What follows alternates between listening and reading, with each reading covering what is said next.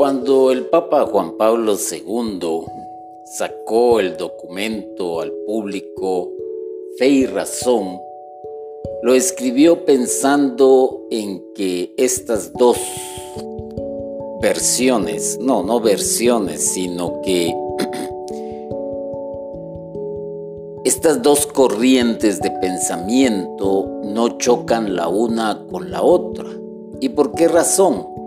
Porque Dios hizo algunos seres sirviéndose de otros que ya existen.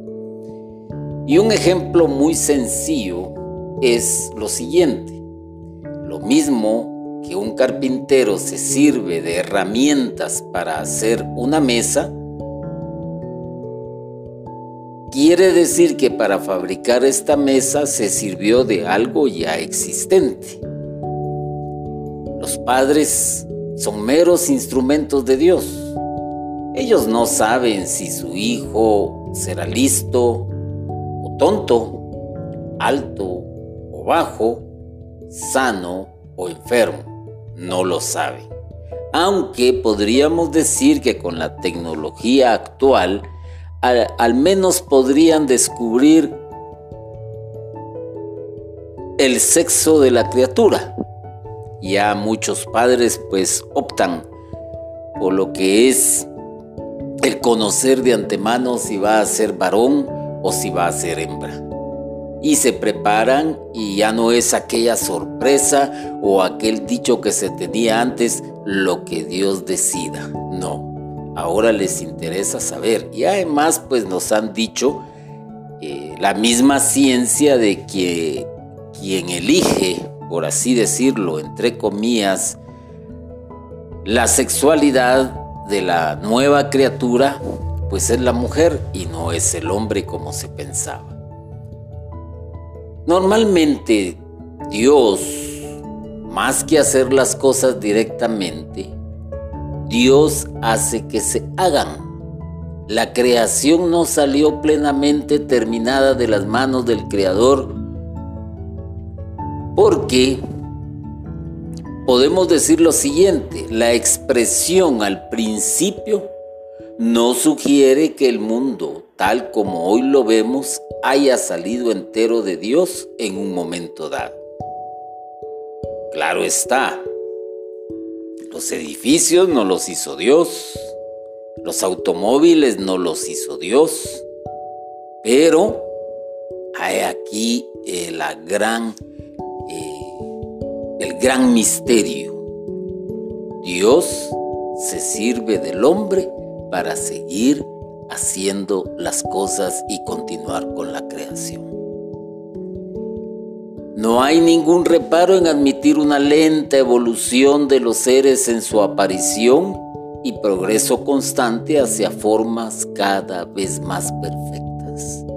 Aquí no hay choque entre fe y razón Aquí no hay choque entre la fe y la ciencia, sino que la misma iglesia reconoce esa lenta evolución de los seres desde su aparición y su constante progreso hacia formas cada vez más perfectas. Lo que se afirma es que el comienzo de todo, el arranque inicial, está en Dios. Por eso, yo te recomiendo que leas ese documento que se llama Fe y Razón. Te va a iluminar bastante, nos va a ayudar a entender parte de lo que se está hablando acá y por lo tanto vamos a comprender mejor y no crear choques. Dios es el arranque inicial de todo.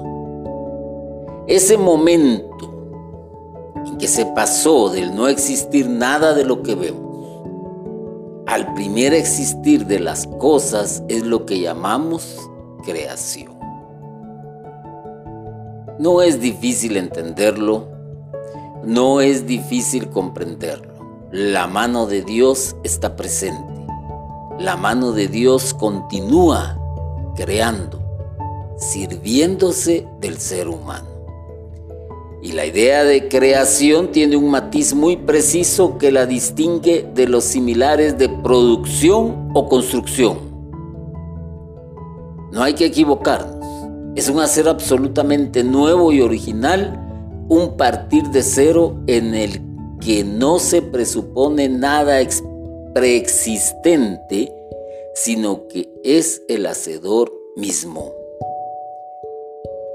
Antes de conocer el universo como actualmente lo conocemos, antes de que existiese el sol tal y como lo experimentamos, antes de que existiese la luna tal y como la vemos, antes de que existiese el planeta Tierra en su totalidad con sus montañas, ríos, lagos, mares, antes que apareciera el ser humano sobre la Tierra, pon atención, pon atención, no había absolutamente nada. Es un hacer absolutamente nuevo y original, un partir de cero. Y de ahí partió Dios, de cero. Y lo hizo con su palabra. Es Dios el hacedor de todo cuanto existe. No hay materia previa, no hay instrumentos, solo existe la posibilidad pura. Y sobre esta posibilidad se vuelca el acto amoroso de Dios que decide sacar a la luz este mundo. Es por amor. Única y sencillamente es por amor. La evolución subsiguiente también es obra de Dios. Con esta diferencia, en su primer momento todo es creación y en los momentos posteriores, posteriores es un desarrollo, un despliegue de la creación inicial. Nosotros somos un despliegue de esa creación inicial. La constante evolución del universo es un despliegue de la creación universal.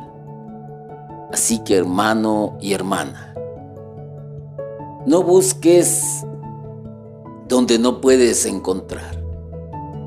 Busca en la fe, apóyate en la razón. Y estas dos corrientes de pensamiento, si le podemos llamar así, te van a llevar a una sola conclusión.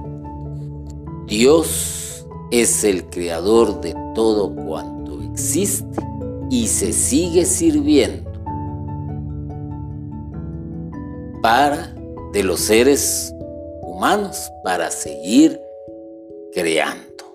Reflexiónalo, medítalo y que el Señor te bendiga y abra tu corazón y abra tu mente.